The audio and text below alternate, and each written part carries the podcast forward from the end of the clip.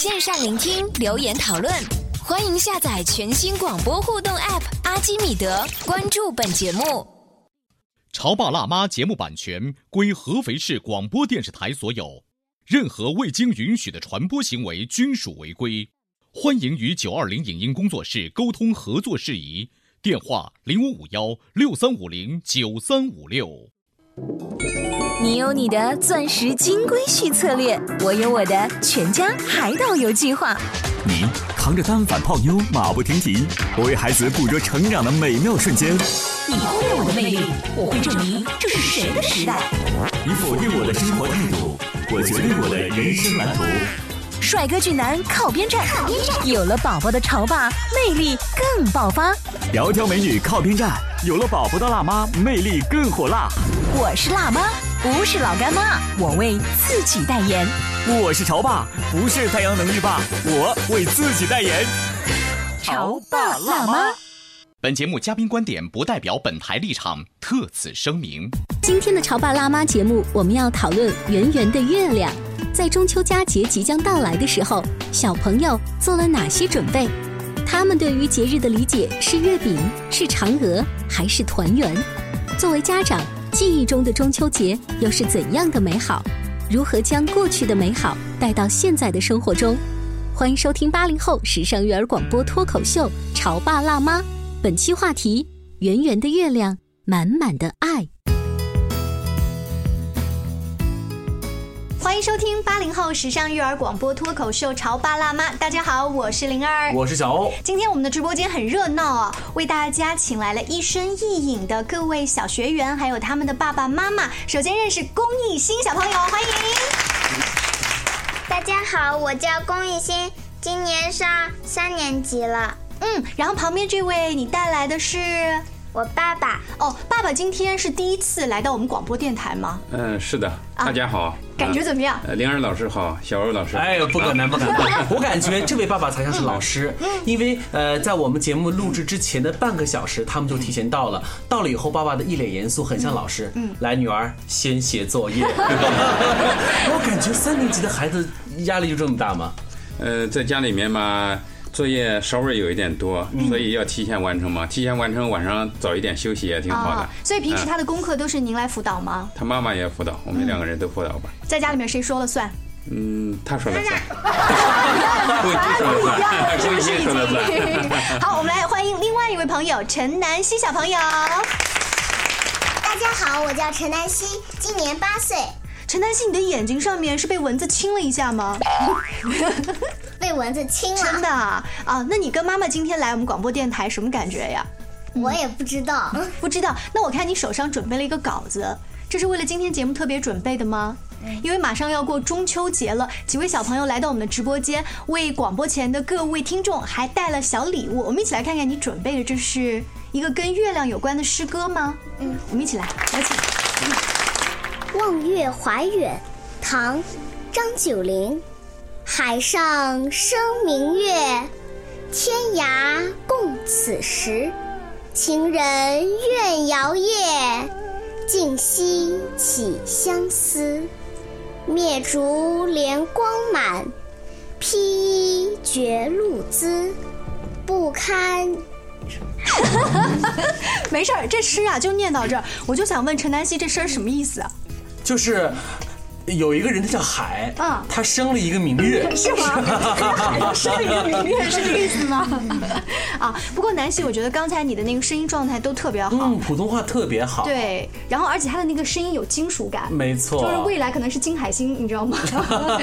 好，谢谢你，南希。我们再来认识一下，刚刚在南希她表演的时候，旁边有一位小朋友特别活泼，看来你已经迫不及待的要给大家展示你带来关于月亮的这个作品了，嗯。我们一起来认识一下王子羽凡小朋友。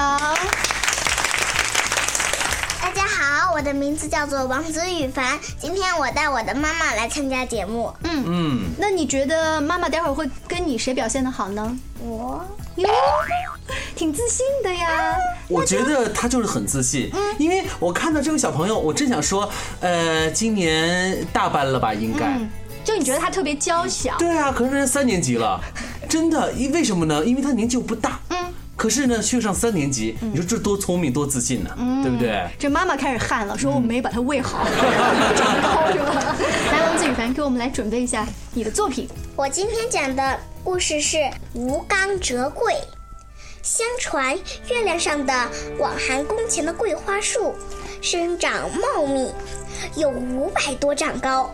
下边有个人常在砍伐它，但是每次砍下去之后，被砍的地方又立即合拢了。几千年来，就这样随砍随合，这棵桂树永远也不能被砍光。据说这个砍树的人。名叫吴刚，是汉朝西河人，曾跟随仙人修道，到了天界，但是他犯了错误，仙人就把他贬到月宫，日日做这种徒劳无功的苦差事。嗯，是以好，王子玉凡，这个故事说到这儿，你有抬头看过月亮上面真的有这么一个吴刚吗？没有啊，全全部都是传说嘛。好现实的孩子，就是他刚才在那个故事的情境当中还特别绘声绘色，突然换到自然生活当中了。刚才的两位小朋友是在语言上面的呃这些表现，但是我们刚刚第一位龚艺兴，他关于月亮的这个描述的作品不太一样哎。来，我们今天让你做一个压轴的演出，好不好？来，我给大家表演的节目是唱歌，嗯，《水调歌头》。明月几时有？把酒问青天。不知天上宫阙，今夕是何年？我欲乘风归去，又恐琼楼玉宇，高处不胜寒。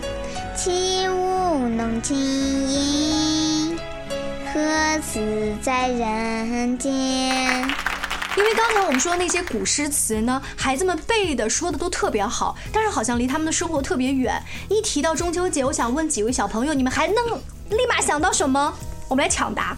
吃月饼，月饼，吃月饼，看月亮。还有呢？呃，想念嫦娥。嗯。还有呢？玉兔。嗯。啊，还有。你确认是玉兔吗？不是大白兔奶糖吗？其实你看，孩子们的最多的交集是停留在跟吃有关，就那块月饼上。对，可能对于孩子来说，中秋节就意味着是月饼，嗯，就是这么简单。所以我们现在几位家长会特意为了中秋节这个时令去买这个月饼，然后跟孩子说，这个只有这个节气的时候我们才能吃到哦，会吗？因为现在我们的物资已经非常非常的丰富了，不像我们小的时候。嗯，你说说看，雨凡。我一般妈妈的。一般中秋节的时候，妈妈都不买月饼。哦，他在端午节买月饼给你吃？不是，一般都是他朋友送啊，或者同事送。啊。然后呢，他就说，最主要是他不太喜欢吃。嗯。因为那个月饼吧，在我们小的时候觉得很好吃，现在因为零食也很多，嗯，他也并不是特别喜欢吃那个。嗯。所以为了这个节日，以前小的时候偶尔会买。到彩菊轩去买一个，意思一下，就是为了让他知道，对，嗯嗯。哎，其实我觉得羽凡妈妈提到这是现在很普遍的一个事情。我为了这个节日，比如粽子呀、端午节，我买了，可是回来以后，家里面老老小小都不太捧场。小孩子们会觉得。包括像粽子、月饼这种时令的食品在内啊，它可能没有我们之前吃到的巧克力好吃。对，可是作为就是爸爸妈妈，我们很认真的为这个节日，如果说是爷爷奶奶咱们一大家子在包的那个粽子或做的月饼，然后小孩还说不好吃，给他推到一边了，其实我们心里挺难过的。但是呢，我们我我也感觉，在这个节日里面，我们吃月饼，包括。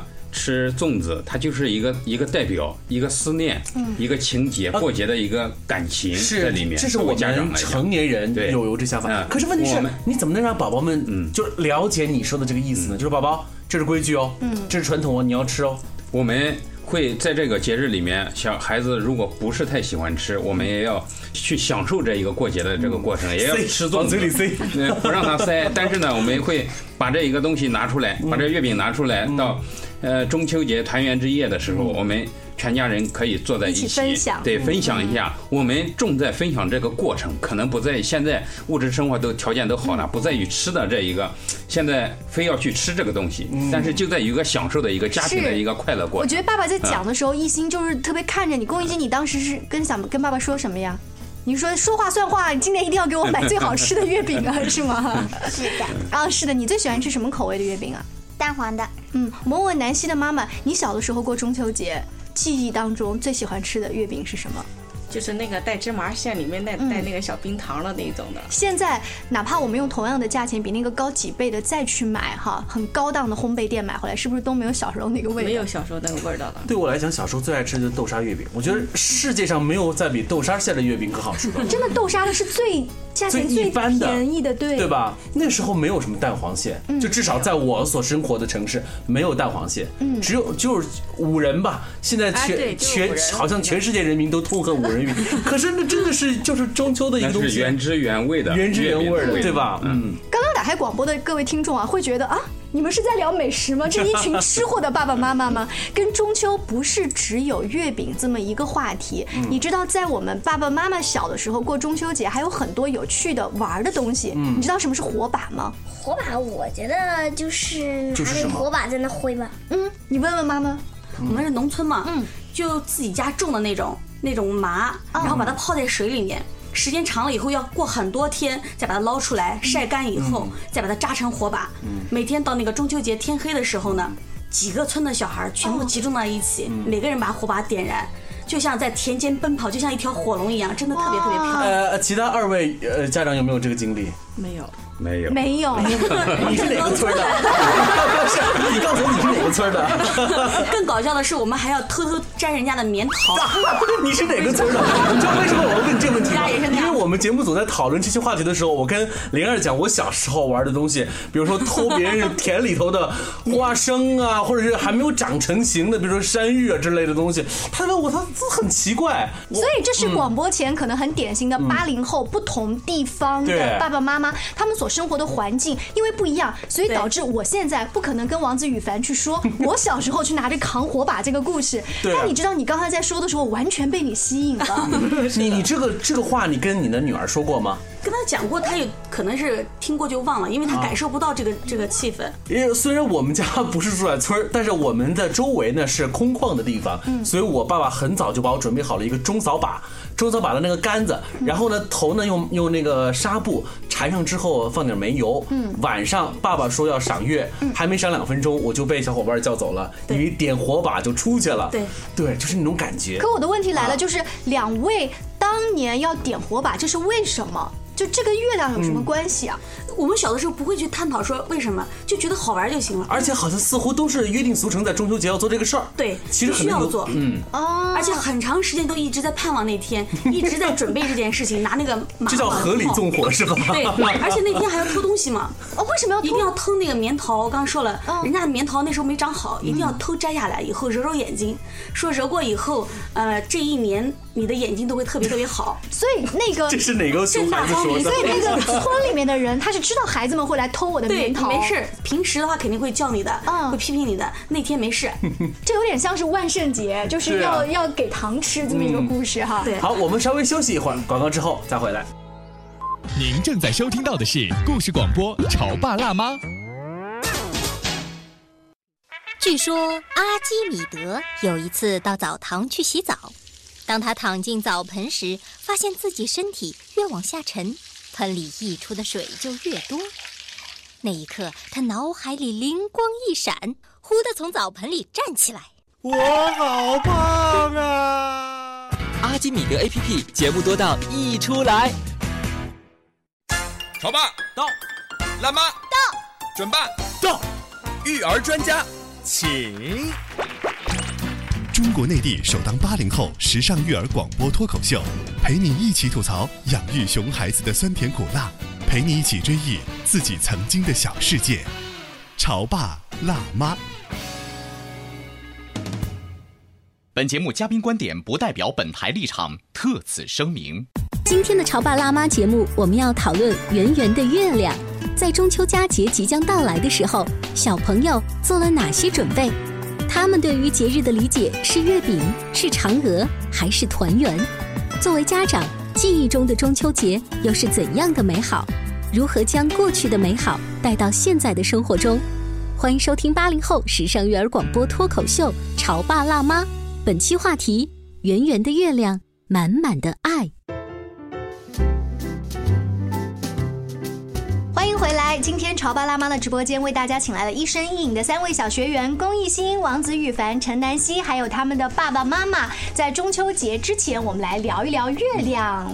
其他二位爸妈，你们是不是刚才被那种惊悚的的童年经历感到很惊很很特别，比较好玩。对，你们小时候呢？中秋节是怎么过的？我们小的时候就是到了晚上的话，爸爸妈妈会拿一个桌子出来，然后会祭月，嗯，然后摆上月饼祭月，对，嗯嗯摆上月饼，摆上苹果，嗯苹果象征着平平安安嘛，哦然后摆上咸鸭蛋，嗯，呃，还会摆上菱角，嗯因为它像元宝一样，意味着财源广进的那一种，然后再点三支香，哦，对，然后等香点完了以后呢，然后一家坐在那个桌子旁边，那个东西就可以。吃了，是吗？可以吃。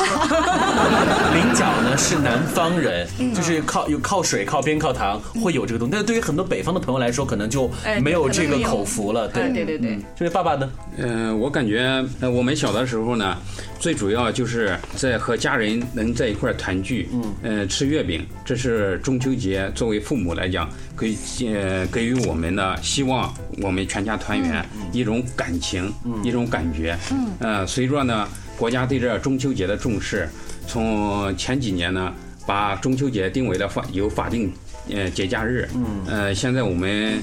每到逢年过节的时候，对，也都是希望带着孩子，嗯、呃，去他孩子的姥姥家，嗯、呃，爷爷家，到亲戚家里面去，走亲戚对，走亲戚去团聚一下。真的像您这样的爸爸妈妈不多，嗯还有一部分就是直接出去玩去了，对啊又出去旅游去了。当然，这是每一家他们选择过节的方式不一样。我不知道做完这期节目之后，至少我们直播间的三位爸爸妈妈，你们会不会想着我们小时候的一些东西，尽可能的把它还原一下，让我们的孩子今年的中秋节也可以稍微来感受一下。嗯比如我觉得这个羽凡他们家这个火把不太好准备哦，但是像南希你们家的那个祭月那几样东西，其实很好准备，嗯是的是的只要在家里阳台院子都可以搞定。对对对对对。作为为人父母的我们哈，回想起我们二三十年前那种很甜蜜的童年时光，但是现在又看看我们这些手上的熊孩子的很枯燥的这个中秋时光，你会发现这等一下，等一下。等一下，谁说枯燥了？是你说的。我们来问问孩子们觉得枯燥。好，我们来问一下吧。那我们来问问三位小朋友，中秋节你们觉得哪里最好玩？吃月饼，而且还可以，而且还可以出去玩。嗯嗯，我妈妈跟我说，这个中秋节是星期六、星期天，也可以出去玩。我们来问问南希，你刚才也很大声的说中秋节好玩，对呀、它好玩在哪儿呢？我跟你说，有一点不太好玩的是，中秋节老师有可能会让你们命题作文。嗯对呀、妈妈准备带我去参加一个活动。嗯，什么活动呢？呃，是一个那个可以带孩子一起，然后去卖那个手工艺品的一个活动。对，所以他自己会 DIY 一些东西，也准备带去吗？呃，不是的，是我 DIY 了一些东西，然后有几个小孩的家长，然后还带着几个小孩，然后几个小孩呢在我这儿进货，他们去卖，然后那个让他们去锻炼一下这个他们的这个语言表达能力啊，还有经商的能力啊，还有赚钱啊什么的。其实听我上去很有意思。可是我有我的疑问哦，可这个和中秋有什么关系呢？除了中秋因为放假，你有时间去做这个活动，可是和中秋节的关系哦在哪，里？我可以告诉你，就是本来呢，我这段时间计划跟我儿子就是做小饼干，嗯本来是什么饼干都可以做的，但因为中秋节，我想那我就做一个月亮形状的饼干，是不是勉强可以？中秋有点关系，算不算？龚艺兴，你的中秋计划呢？嗯，就是前一段时间我买了一个模具，然后，嗯，我想买买好多巧克力做成月饼的形状。嗯，巧克力做成月饼的形状，就是把好好的巧克力融化了，放在那个模具。我了解，这样的话就会解决一个什么问题呢？嗯。就是有些小朋友不太喜欢吃月饼，但是他无法抗拒巧克力啊，嗯。因此巧克力月饼就诞生了，是这个意思吧，爸爸？是的。啊，而且小朋友比较喜欢动手嘛。嗯。对他有自己的想法。有时候我们在我们的思想里面的传统的月饼就是甜的，然后那种用面或者里面有糖做的，但是在他们的思想里面，可能就变成巧克力月饼了。这种巧克力月饼和我们小时候记忆的月饼是完全不一样的，所以，呃，小孩嘛。就是一代更比一代强，是等到他年纪大了。之后，他嗯的儿时的记忆就是那个巧克力那个样子的月饼。对，呃，你知道，我看我在国外的朋友，他们为了这个中秋节去准备月饼的时候，那个月饼的盒子和包装特别土，嗯在我们看来，大概都是八十年代那个真的月兔的那个样子油纸反而是那种在国外的超市卖的那个是很有感觉啊，很贵哦。是吧？那种是特别有感觉。我能想起来，我认为月饼的包装不就是四个月饼搭成一摞，然后拿油纸包好以后，啊这不就是这样子吗？对不对？那个哪有现在大概多那个要多少钱？当年不知道？那时候也是妈妈妈爸爸买好，有的时候是单位发的也。就两块钱的样子，估计就是我我记得我最感动的一次是我上大一。呃，我们安大给大一的新生的第一个中秋，每人准备了一桶月饼。哦，这是我觉得很感动的一件事情。为什么？因为对于很多外地的孩子来讲，第一个中秋有种思念的感觉，全化在 美食里头了。是，其实啊我们在节目到这儿的时候，大多数用不管是游戏或者是吃的东西来寄托的，好像是一种传统。但是我单独看跟月亮有关，大家不觉得赏月是一件很浪漫的事情吗？嗯，你们从来都没有跟孩子去聊过，就是我觉得中国人是欠缺幽默和浪漫这件事情的。可是现在城市里面，第一你住在那个楼里面，你也不好去赏月，不像我们以前在农村，真的是你坐在院子里面看到满天的星空，嗯，还有那个圆月，真的，我们小的时候觉得很浪漫。这是一个感受不到所以首先你已经觉得它不美了，对，但是你们是不是没有尝试过？就是说有没有想过这个事情？几乎都看不到月亮哎。而且有时候真的是工作很忙碌，嗯很难停下来说今天晚上我们来看看外面的月亮。嗯，没有。哎，那你讲衣服的时那，你讲到了一个点，就是工作很忙碌，对所以我们就失去了跟家人这种交流或者说浪漫的情怀。是的，其实每逢十五月儿圆，嗯，对于我们来讲哈，呃，有的时候晚上下班晚了。我们回家了，回家的路上面突然抬头发现，哎，今天有一轮圆月，嗯，挂在夜空当中。其实这个和八月十五没有任何关系，但是因为月亮是很圆，我心中就会顿生美感。对，就这种感觉，我会，我觉得对于很多都市人来说，也是应该要拥有的一种情景。对，嗯顿生完美感之后呢，大多数的爸爸妈妈是拍张照发朋友圈，是的，这个事儿就没了。看来你经常发朋友圈。这 说明对于我们城这个城市来说，虽然八月十五那天不一定有圆月，但是至少每个月会给你一次机会，对不对？对啊，我觉得这种浪漫的感觉是要自己找的。是的前一段时间合肥的天气特别好，然后那个云朵也很有感觉。我忽然有一天在下班的时候，我就给家里面人打电话说，我们现在到滨湖去集合，把这个帐篷跟这个草垫儿给带着，我们去看这个日落。但其实我并不知道到滨湖的哪儿去看日落好看，我只是忽然有这个冲动的感觉，嗯。因为我很想给儿子传达一个感觉，就是我们去看日落，这个是件很浪漫的事情。可是我的儿子呢就觉得，妈妈，我们来跑步，就在草地上。所以有的时候，其实当我们好像给他传递了一种浪漫的感觉，孩子不一定领情，这是我们会有受挫的那个感觉，对不对？呃，我们把这个话题打开哈，除了中秋，那么我们在每逢传统节日的时候，你们就作为家长，我们有没有提前给孩子们创造过或提过一些可以小浪漫或可以一些小传统的一些尝试呢？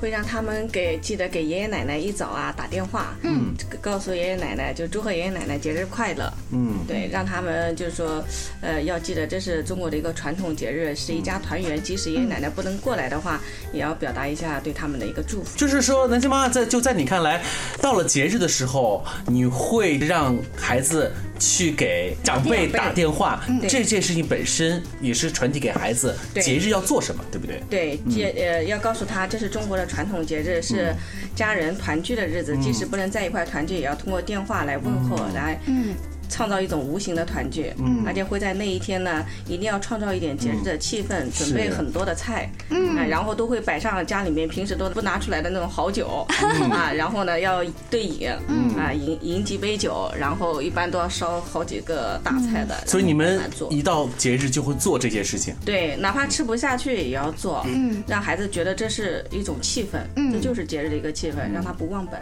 你妈妈会有没有一些保留的菜是作为特别的节日的时候他才会烧的？你知道，在我们小时候的记忆当中，太有了就是妈妈平时好像，比如说甜汤，她所用的这个材料嗯不是怎么特别贵，但是我的记忆当中，我妈只有在过年的时候才会烧。我最想吃我爸的两道菜，只有春节，一个是珍珠圆子，嗯一个是那个藕盒。